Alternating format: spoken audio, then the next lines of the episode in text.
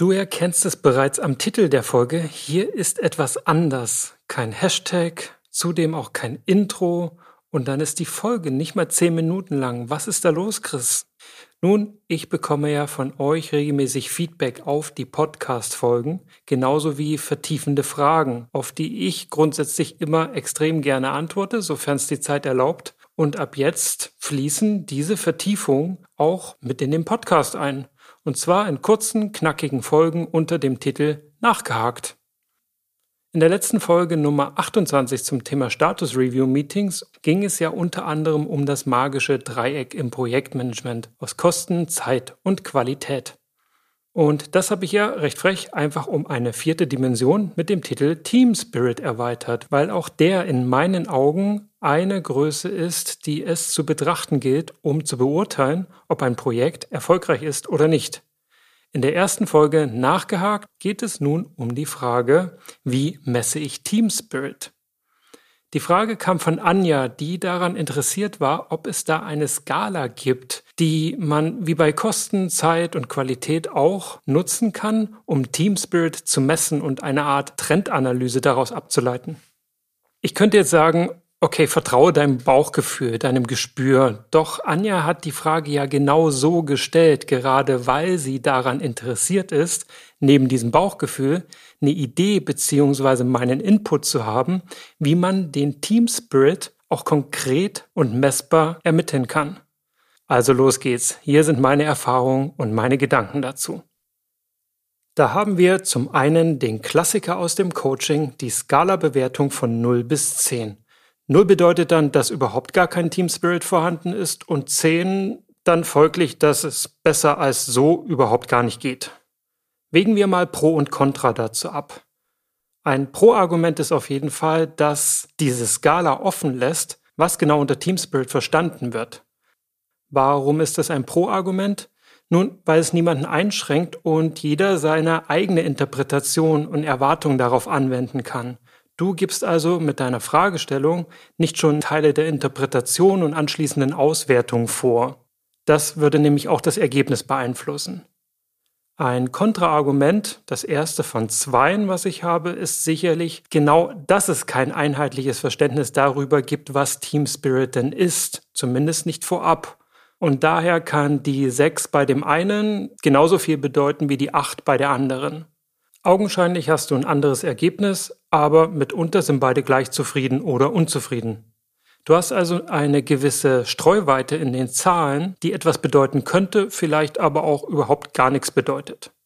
Daher Tipp Nummer eins: Mach aus dem Nachteil einen Vorteil und benutze die Einfachheit des Ansatzes, indem du fragst, wo denn die Messlatte liegt oder wo denn die Person rauskommen möchte. Hat ein Teammitglied beispielsweise sechs bewertet und sagt, hey, acht wäre super, denn zehn ist sowieso unrealistisch, dann ist dein Delta zwei. Und das ist das Entscheidende. Kontrapunkt Nummer zwei ist sicherlich, dass diese Bewertung von 0 bis 10 überhaupt nichts darüber aussagt, was ihr jetzt damit macht. Du weißt gegebenenfalls nur, dass noch Luft nach oben ist oder ihr ganz gut dasteht, aber nicht, was, wenn es ein Delta gibt, zu tun ist. Daher Tipp Nummer zwei, kombiniere die Skala-Befragung mit einer qualitativen Abfrage. Und da wieder der Klassiker, nehmen wir mal an, die Bewertung der Person landet bei vier, dann kannst du natürlich fragen, okay, warum bist du schon bei vier?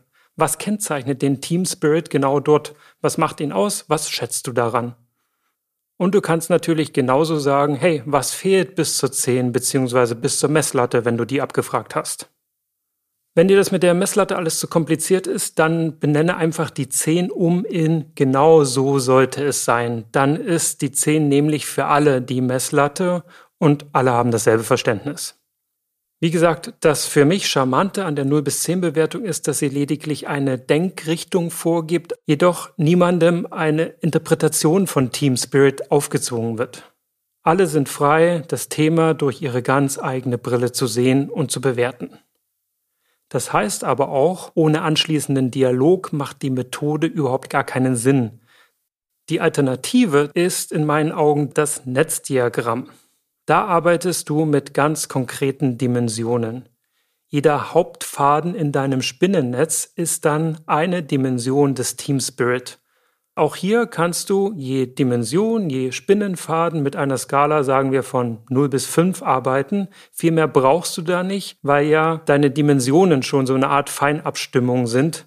Da reicht's, wenn ihr das grob bewertet.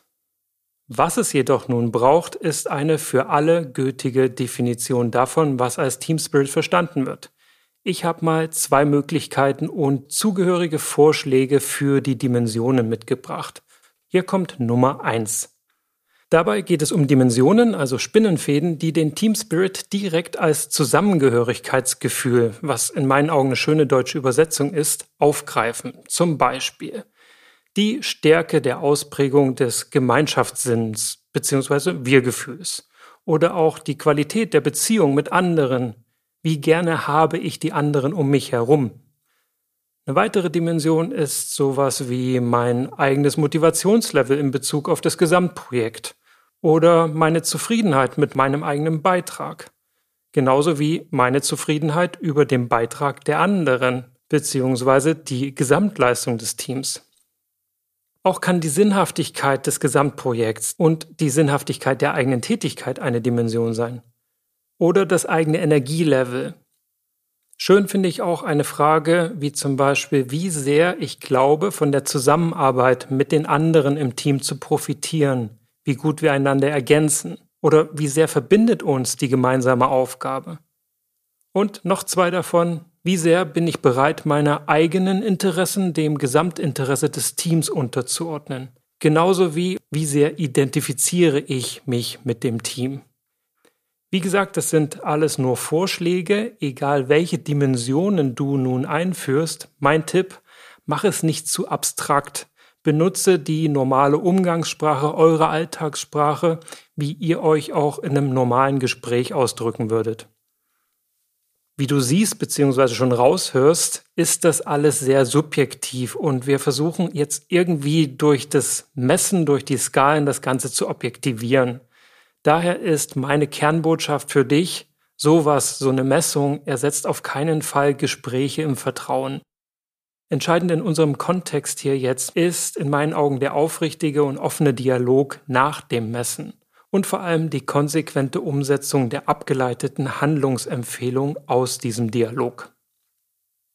So, und da ich ja von zwei Vorschlägen für das Netzdiagramm gesprochen habe, hier der zweite Vorschlag für Dimensionen in deinem Spinnennetz.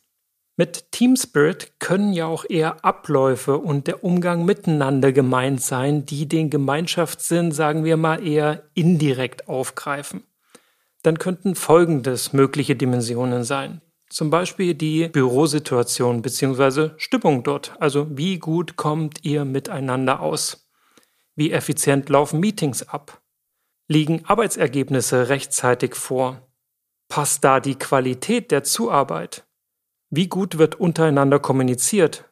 Wie regelmäßig wird Feedback gegeben und wie wertschätzend wird mit diesem Feedback umgegangen?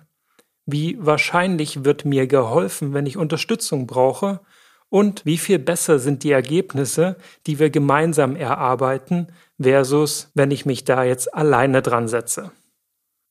gerne für dich noch ein Tipp für den Fall, dass du und dein Team ihr euch ein bisschen schwer tut mit diesen Vorschlägen, mit den Dimensionen, mit der Bewertung, dann bemüht doch gerne ein Gleichnis aus dem Teamsport. Nehmen wir zum Beispiel an, ihr wärt ein Fußballteam.